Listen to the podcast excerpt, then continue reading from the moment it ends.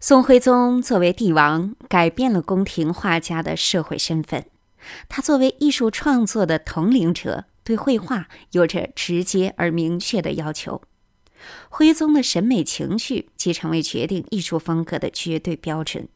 宫廷画家创作的艺术作品，在题材和表现技法等方面都要符合其审美趣味和倾向。接下来，让我们具体看看作为画家的宋徽宗对当时画坛有着怎样的影响。欢迎走入艺海藏家。我很好奇，这个宋徽宗作为老师来说，他会教他什么呢？因为他那时候还毕竟很年轻啊，嗯刚十六七岁的时候得到了徽宗的赏识。徽宗呢会从什么？从技法上，你怎么去画？我能让你的线条，能让你自己的这个训练更加到位啊，呃，你的绘画的意识更加提高啊，嗯这肯定对王希孟有了不小的帮助。咱们现在简单说一下啊，嗯，这个画儿严格来说分类应该做山水画，大的叫做青绿山水。如果再说的更专业点，是重彩青绿山水。哎，为什么叫重彩呢？并不是用颜色很多，嗯而是它用颜色的对比很强。嗯水墨山水，像包括清明上河图对，它不是照相机啊，嗯，这就是绘画跟摄影的区别。为什么有人在原来在探讨嗯摄影技术如此发达，那绘画技术可能就已经消失了？不然，嗯这个中国画就给了强有力的一种回击，就是你摄影中是不是需要光啊？嗯需要吧？中国画我可以没有光。你说中国画，咱们现在回到这个《千里江山图》，这要在西方绘画说画一个大的这个风景，首先得尺幅大，嗯，然后得有光影的这种投射啊。当然，现代艺术咱们不说，就以前的艺术，那最后山啊，哪个阳面儿、阴面儿，哪个地方什么受光啊等等，符合科学的一种状态，像照片一样。中国绘画是这样吗？不是，而且他不可能拍出这张照片来。第一，他上哪儿找这制高点去？对，第二，他再拍也无非就是眼前这一块是实的，哎，往甭管往远了去还是对啊往往上游去还是往下游去，就都虚了。咱所以这《千里江山图》，你甭管看哪儿都是实的。为什么呢？嗯这就讲到了这王希孟这幅作品里面，平原法、高原法、深原法，这就是中国的三个特色的透视方法全部用到了。一幅画面中，实际等于是你无数个眼睛啊摆在这儿，从不同的眼光中去观察到这幅作品。等于这幅作品为什么叫做散点啊？它就无数个点。 嗯你看这幅山水画，刚才咱们就讲到这个设色啊。为什么说它是山水画？但这种山水画中的人物、人物的塑造、楼宇、房屋、屋舍的塑造，嗯还有包括小桥流水，包括店铺。也就是说，一幅山水画中，但是它却包含了很多很多，而且是宋代山水画的特征。再往后的一些文人山水画，它就会避免出现更多的，因为什么是靠山、靠水、嗯靠景来去研制、来去抒情。但是当时宫廷的院体画相对来说是比较讲究、比较充分的、客观的。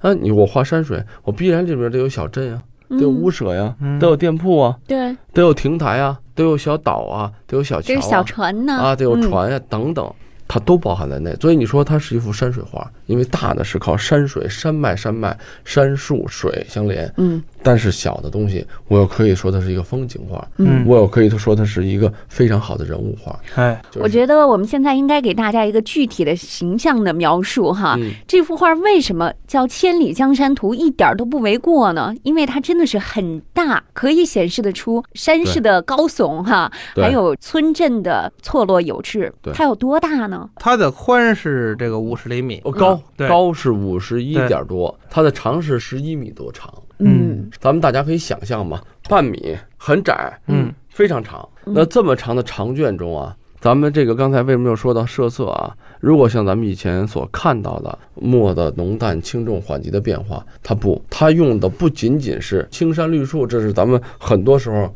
用的一种画法。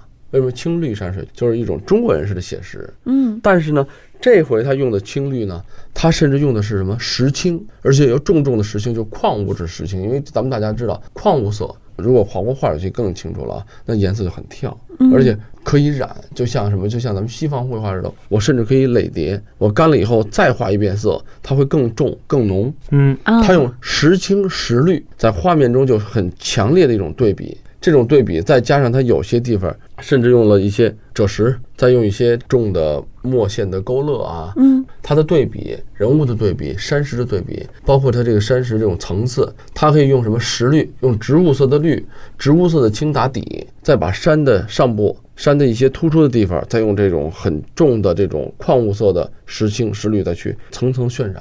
嗯使得什么？你看到这个画面的时候，为什么说千里江山？如果你乍一看峰峦起伏，嗯水色呢川流不息啊，是在这个群山绵延中的穿插，然后配上一什么小桥，配上人物，配上村镇，配上电舍等等，整个这个很宏大的，最后从山开始，树、石、水，水天一色的在结束，整个这十几米的长卷，给大家的感觉就是咱们游走在祖国的这种山川嗯村镇之中的感觉。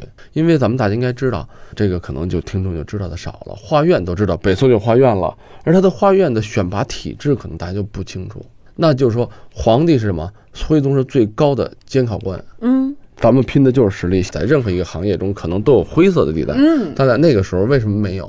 因为皇帝他对自己不会灰色，就这么简单。我得严格要求。呃，他的喜好、他的审美、他的这个水准，决定了当时的画院的水准。那他就是最高的审判官，谁画的好，画的不好，皇帝说了，我收我自己的贿赂吗？不可能吧？嗯我只是因材而而施教而啊不是不施教，而那他因材而怎么选考啊择嗯都怎么考的呢？出题啊，啊，也跟现在一样考试啊，他要出题，嗯出什么样的题？这很多，我觉得就是流传到现在的很多故事，嗯有些东西是故事，但有些东西确实是历史上记载。嗯也就是哦说，你说这故事我都听说过，嗯啊，那我都听说过。那你给讲讲，比你老方说啊听说 这个皇上出题，当时学生也 押题，怎么押题呢？比方说皇上他是真龙天子嘛，嗯学生们在复习考试的时候都开始练习画龙啊。皇上可能是龙马精神嘛，嗯这届皇上属马的 啊，就天天练习 画马。啊这届皇 帝 很有可胆子你不能，小啊，哎，很有可能这届皇上说了，嗯这考试的时候画个马，呃就跟现在写作文押题是一样的嗯。嗯嗯好多学生就开始押题，哎，结果人家宋徽宗啊出题出的高，怎么高嗯呢？就是出题呀、能看出这个老师的水平来。嗯比方说我们现在的英语，什么四六级啊，考语法啊什么的，这太无聊了。啊我记得当年我们北大就是在民国的时候啊，嗯这个外文系招收大学生的时候，“林花谢了春红太匆匆，自是朝来寒雨晚来风”，请把这一段诗词译成英文。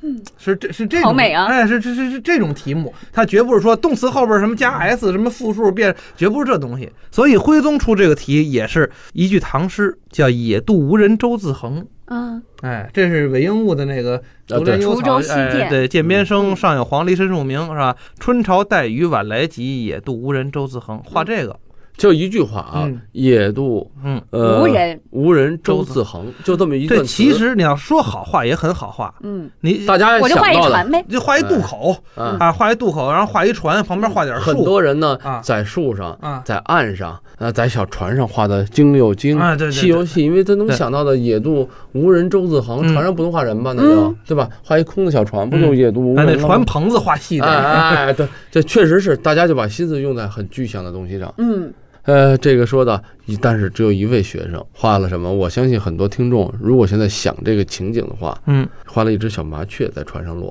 因为咱们大家都知道，呃小鸟、小麻雀如果有人的话，就会惊动，它就飞了。哦，而这小麻雀坐在那儿，呆呆的一个小小的小麻雀放在那儿的时候，这个画面就火起来了。哎，德亮，你会想到这个吗？想不到，不，他他，你确实你怎么这么是这样谦虚啊？平时啊这我就真乱是得说，哎，我就这么画的，我画的是只我乌鸦。哎我觉得德亮，你不应该在我面前谦虚啊。呃，这还真不是谦虚啊而，且当时对大家想到，因为这确是一实种孤寂的心态。啊，你想“野渡无人舟自横”，中国诗词高妙啊，就这七个字儿，一个荒弃的、废弃的渡口，没嗯对有人横这条小船，不就是这么个意思吗？就这么意思，但但是就没法翻译。嗯你说这七个字儿翻译成现代汉语就没法翻译，就没有那种孤寂的感觉。嗯，他画了一只鸟落在船上，说明什么？这真是没人了，真是野渡了，太野了。这个空山不见人，但闻这个人语响啊，嗯，这种感觉，这这确实太好了。嗯，对哎呀，嗯你看这个画了这一，当一个鸟能落在这上面的时候，你想，嗯真正的是野渡无人啊！嗯这个野渡无人就全部贴，因为你画一个码头，它没人的时候，它也是这么待着，嗯所以你没有一个考生能真正切题，而只有当你有思想，就中国画这种含蓄、这种意境，只有中国画有。嗯这我不是夸张的说啊，因为中国画中有诗，诗中有画。嗯我希望大家听众啊，通过今天咱们聊这个《千里江山图》的时候，嗯能听完节目以后呢，到网上啊，到咱们所能去的一些渠道，咱们去看一看，嗯对去了解一下。嗯当然，最好去看真迹。艺海藏家正在播出。本内容由喜马拉雅独家呈现。